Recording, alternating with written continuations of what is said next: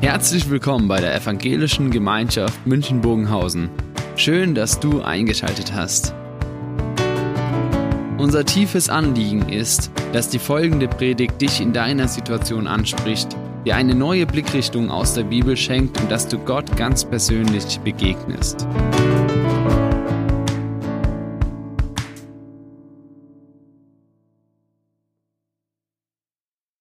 Herzlichen Dank für diese Einleitung schon in unser Thema. Es ist gar nicht so einfach, wenn wir so wie Hiob merken, wie manches unter den Fingern einfach zerrinnt, zerbricht und vieles nicht so ist, wie es sein sollte. Wir haben heute dieses Thema unerhört beten und unerhört nicht im Sinn von unverschämt, sondern von nicht erhört beten. Und dann die Frage, wie gehe ich damit um? Denn dieses nicht erhört beten ist eine Erfahrung, die viele Menschen machen und es ist in der Regel eine negative Erfahrung, die in uns etwas Negatives wirkt. Sie bedrängt.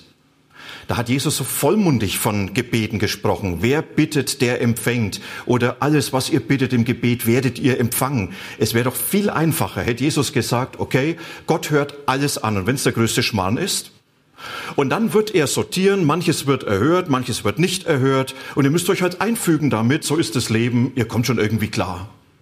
Da würde ich sagen, Jesus, ja, da finde ich mich wesentlich besser wieder mit der Erfahrung, die ich mache, aber da hast du nicht so vollmundig geredet. Und es bedrängt den Glauben. Was ist dann, wenn es nicht so kommt, wie Jesus gesagt hat? Woran liegt's? Und nicht erhörte Gebete, sie schmerzen weil es wird einem meistens dort bewusst, wo man um Dinge bittet, die einem sehr wichtig sind, um Menschen, um Anliegen, die auf einem lasten, die etwas für einen bedeuten. Und wenn da nichts passiert, tut es weh. Und nicht erhörte Gebete, sie stellen auch in Frage. Vor allem dann, wenn ich den Eindruck habe, ich bete und es passiert nichts und andere erzählen ständig, wie gut's läuft. Und man hat den Eindruck bei denen, die stehen auf der Sonnenseite Gottes und ich stehe irgendwo daneben. Und dann die Frage, Liegt es an mir? Warum handelt Gott bei denen und nicht bei mir? Nicht erhörte Gebete sind eine unangenehme Erfahrung. Ich sage aber auf der anderen Seite, sie sind auch normal. Sie sind ein ganz normaler Bestandteil des Lebens und des Glaubens. Wenn ich in die Bibel hineinschaue, begegnen mir unheimlich viele Situationen, in denen genau das beschrieben wird, dass Gebete nicht erhört werden in den Psalmen, viele Stellen, nur exemplarisch zwei.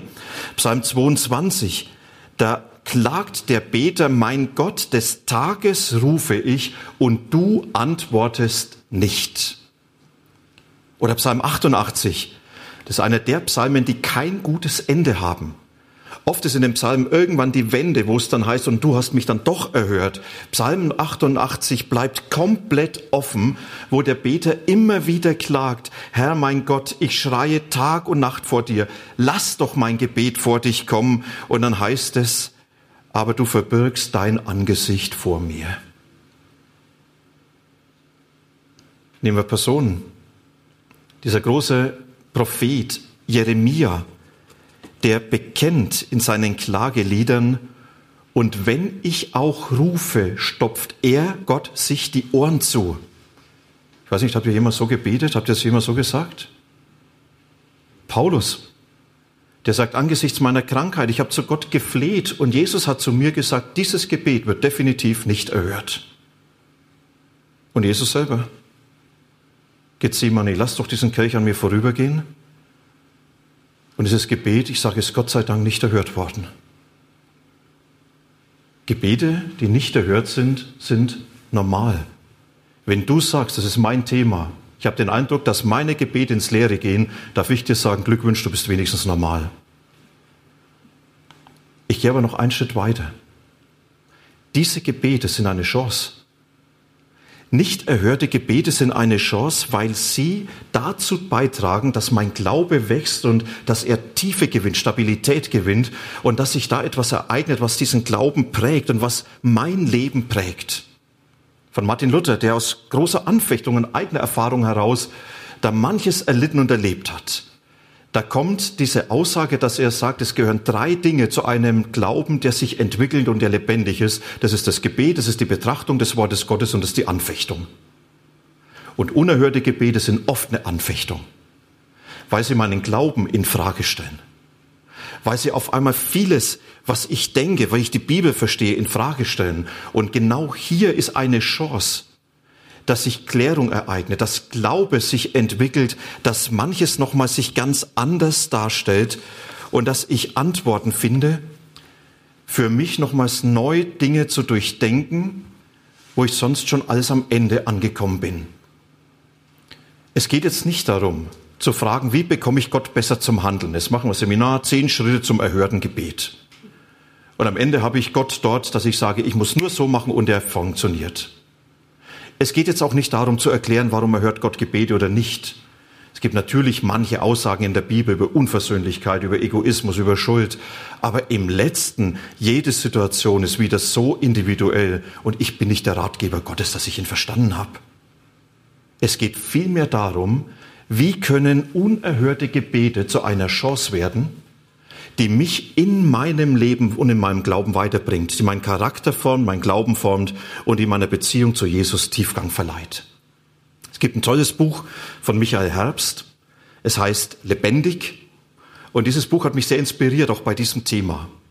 Und Michael Herbst, er zitiert Jim Henderson.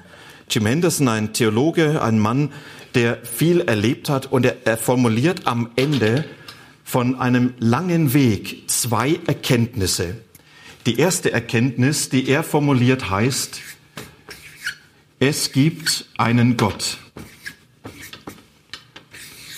Vielleicht ist das jetzt erstmal eine Erkenntnis, wo ihr sagt, naja, ist jetzt nichts großartig Neues. Hätte ich in der Gemeinde jetzt auch erwartet, dass man sowas denkt. Er formuliert aber eine zweite Erkenntnis, wo er dann sagt, es gibt einen Gott, aber ich, ich bin es nicht. Ich weiß nicht, ob das für euch auch eine neue Erkenntnis ist.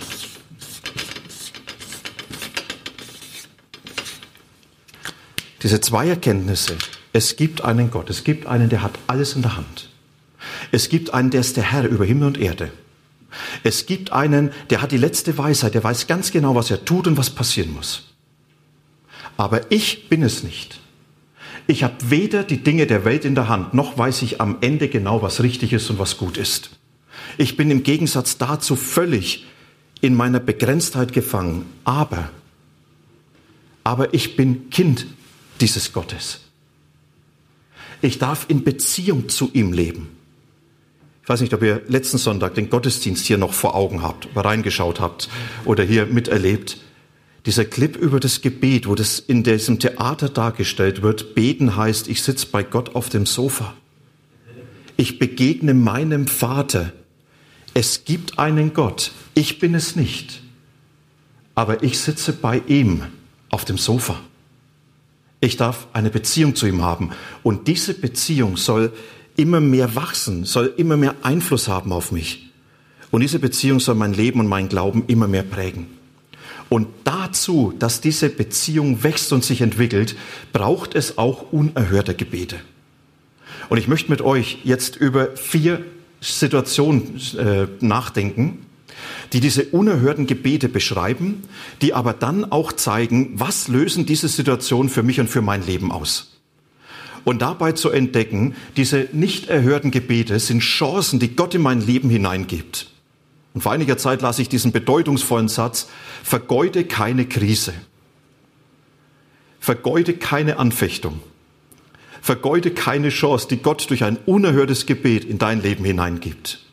Und wenn wir fragen, dann denkt euch jetzt immer dieses Nicht dazu. Die erste Situation, bei diesen unerhörten Gebeten heißt, dann eben nicht. Dann eben nicht. Wisst ihr, ich darf Gott um alles bitten.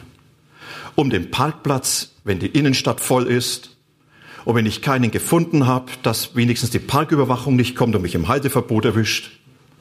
Ich darf beten, dass der erste FC Nürnberg immer wieder gewinnt und aufsteigt. Ich darf auch beten, dass keine Schulaufgabe mehr kommt. Ich darf, ich darf Gott um alles bitten. Und manchmal erhört Gott. Und manchmal auch nicht. Und wenn nicht, dann bin ich kurzfristig enttäuscht. Und ich lerne dabei, mein Wille ist nicht unbedingt der Wille Gottes. Und Gott ist nicht so dieser Wunschautomat, Gebet rein, Erfüllung raus, Leben läuft. Sondern ich lerne durch solche kleinen Situationen, was es bedeuten kann, dein Wille geschehe. Das ist so diese erste Situation, das sagen wir, das ist alltäglich, das ficht meinen Glauben nicht unbedingt groß an, außer Nürnberg steigt nicht auf. Ansonsten sind es alltägliche Situationen. Die zweite Situation heißt, Gott sei Dank nicht.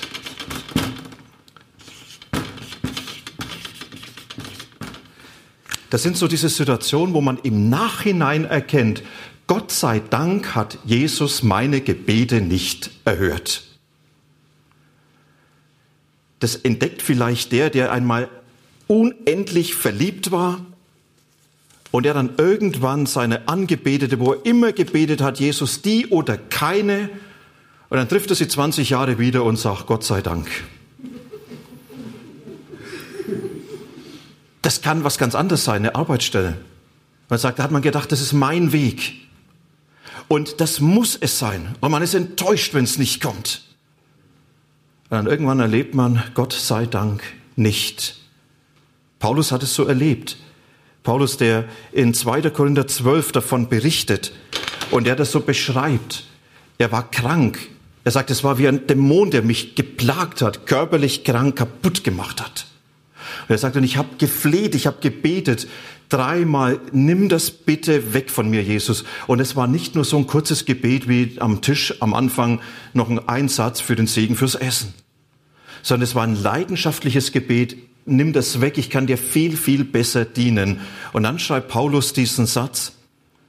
Und er, Jesus, er hat zu mir gesagt, lass dir an meiner Gnade genügen, denn meine Kraft vollendet sich in der Schwachheit. Und dann sagt Paulus, Darum will ich mich am allerliebsten rühmen meiner Schwachheit, auf dass die Kraft Christi in mir wohnt. Paulus sagt, Gott sei Dank hat Gottes Gebet nicht erhört. Ich leide weiter.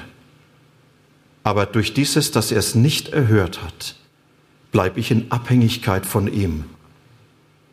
Und es bewahrt mich davor zu meinen, ich habe alles im Griff.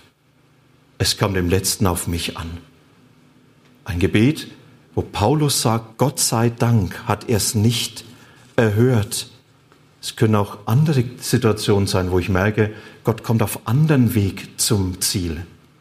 Wisst ihr, das sind Situationen, in denen ich lerne, ich darf diesen Segen der unerhörten Gebete ganz bewusst annehmen. Und ich lerne hier Vertrauen, dass Gott zum Ziel kommt, auch wenn ich ihn nicht verstehe. Und ich lerne in solchen Situationen, Gott macht keinen Fehler. Er weiß, was gut ist. Er weiß, was tut, was er tut. Und ich muss ihn nicht verstehen. Ich muss Gott nicht verstehen. Bei diesen kleinen Situationen sage ich, ich lerne, Gott muss nicht alles erfüllen. Bei dem hier lerne ich, ich darf ihm vertrauen, auch wenn ich nicht verstehe, was er tut. Und dann kommen die anderen Situationen, die viel, viel mehr auf die Substanz gehen.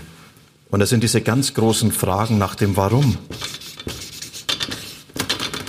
Warum nicht?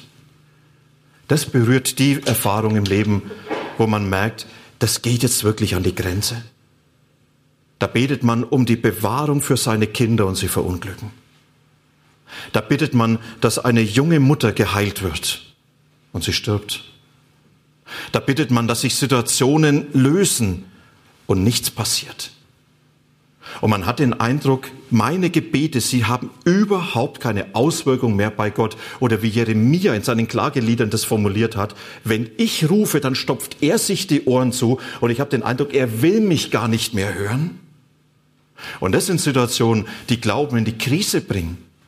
Das sind Situationen, die eine Grenze zeigen, wo man die Frage stellt, macht es überhaupt noch Sinn oder macht es keinen Sinn mehr? Und dabei ist Glaube zutiefst angefochten.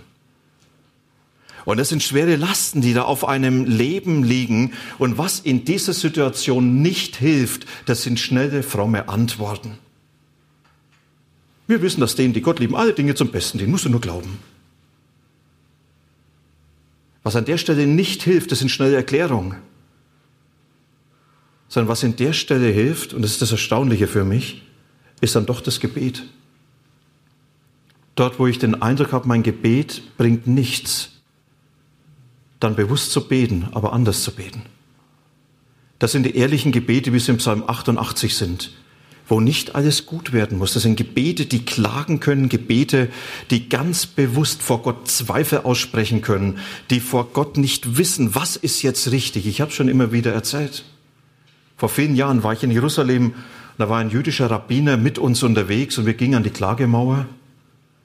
Und dann sagt er, weißt du, das ist für uns Juden der heiligste Ort. Das ist der Ort, wo geklagt wird. Dieser Satz hat sich bei mir tief eingeprägt. Dort, wo ich vor Gott klage, ist vielleicht der heiligste Ort, weil ich dort am ehrlichsten und Gott am nächsten bin. Und dann erlebt man vielleicht, wie Gott handelt und die Bitte erhört und man singt Halleluja. Oder man erlebt, nein, Gott greift nicht ein und er tut nichts. Und in einem wächst das Ja zu einem anderen Weg, den er führt. Und ich habe den Eindruck, Gott, er bereitet was ganz anderes dadurch vor. Und ich lerne Ja zu sagen zu diesem neuen Weg. Und ich lerne zu schätzen, was er gibt. Und wir lernen hier ganz bewusst Ja sagen zu dem Nein Gottes zu unseren Gebeten. Und dann offen zu sein für das Neue, was er gibt. Es gibt ein Gebet, was man einem unbekannten Soldaten zuschreibt oder auch einen anderen Beter, in dem genau das bekannt wird. Da heißt es, ich bat um Stärke, aber er machte mich schwach, damit ich Bescheidenheit und Demut lernte. Ich erbat seine Hilfe, um große Taten zu vollbringen, aber er machte mich kleinmütig, damit ich gute Taten vollbrächte. Ich bat um Reichtum, um glücklich zu werden. Er machte mich arm, damit ich weise würde. Ich bat um alle Dinge, damit ich das Leben genießen könne.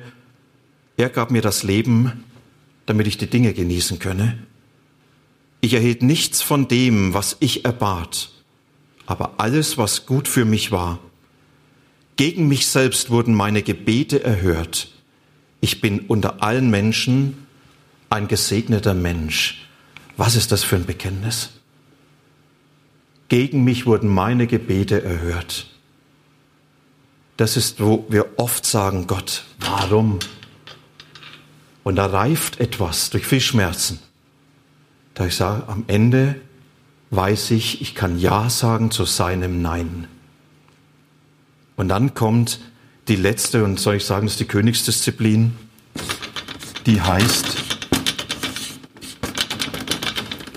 hier nicht mehr. Das sind die schmerzhaftesten Momente, wenn ich merke, ich kann aufhören, dafür zu beten. Kinder kommen nicht mehr, auch wenn ich sie mir so wünsche. Ein Partner finde ich nicht, auch wenn ich sie mir so wünsche. Ein Konflikt wird nicht geklärt, auch wenn ich mir so wünsche. Die Dunkelheit meiner Seele weicht nicht von mir, und dann auf einmal zu merken, das ist für uns unfassbar, dass man an einem Punkt angekommen ist und sagen, eigentlich brauche ich hier nicht mehr beten. Das ist die Situation vom Psalm 73, wo der Beter sagt, mir zerrinnt mein Leben. Und ich habe so sehr danach gesehen, eine Antwort, eine Perspektive zu finden. Und ich habe aufgeben müssen, weil es die definitiv nicht gibt. Und er merkt, wie sein Leben den Bach runtergeht. Er sagt, ich kann nicht dagegen anbeten. Und dann kommt es zu einer Wende, die für mich mehr als erstaunlich ist. Eine Wende, die schier unfassbar ist, denn dann kommt es zu einem Bekenntnis, wo es heißt, dennoch bleibe ich stets an dir, denn du hältst mich an meiner rechten Hand. Du leitest mich nach deinem Rat und nimmst mich am Ende mit Ehren an. Wenn ich nur dich habe, frage es nicht nach Himmel und Erde. Wenn mir gleich Leib und Seele verschmachten, so bist du doch Gott alle Zeit meines Herzens Trost und mein Teil. Das sagt er, mein Leben geht den Bach runter. Und ich entdecke hier etwas, was ich vielleicht anders nie entdeckt habe. Michael Herbst, er gebraucht ein schönes Bild von einer Waage. Er sagt, in der einen Schale ist Leib und Seele, Himmel und Erde, alles, was wir uns so sehnsuchtsvoll erbitten. Alles, wo man vor Gott flehentlich steht. Und auf der anderen Seite ist nur Gott. Da ist mein Leben, da ist Gott. Und in diesem Psalm neigt sich das dann auf einmal auf die Seite Gottes. Und der Beter entdeckt, über den Gaben gibt es eines, was viel, viel wichtiger ist. Das ist nämlich der Geber dieser Gaben. Das ist der, der in meinem Leben als dieser Vater im Himmel gegenwärtig ist. Und die Gaben sollen mich nicht von ihm ablenken. Er entdeckt, was habe ich an diesem Gott? Was bedeutet er für mich? Und dort, wo Gott Wünsche und Gebete nicht erhört, ist diese große Chance zu entdecken, was habe ich eigentlich an ihm? Warum glaube ich dann dennoch an ihm?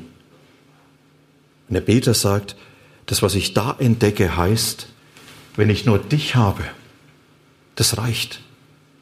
In diesen unerhörten Dingen, wenn ich nur dich habe, dann habe ich das, was mein Leben trägt. Wenn ich nur dich habe, dann kann vieles offen bleiben. Aber du reichst. Wenn ich nur dich habe. Es gibt einen Gott. Ich bin es nicht.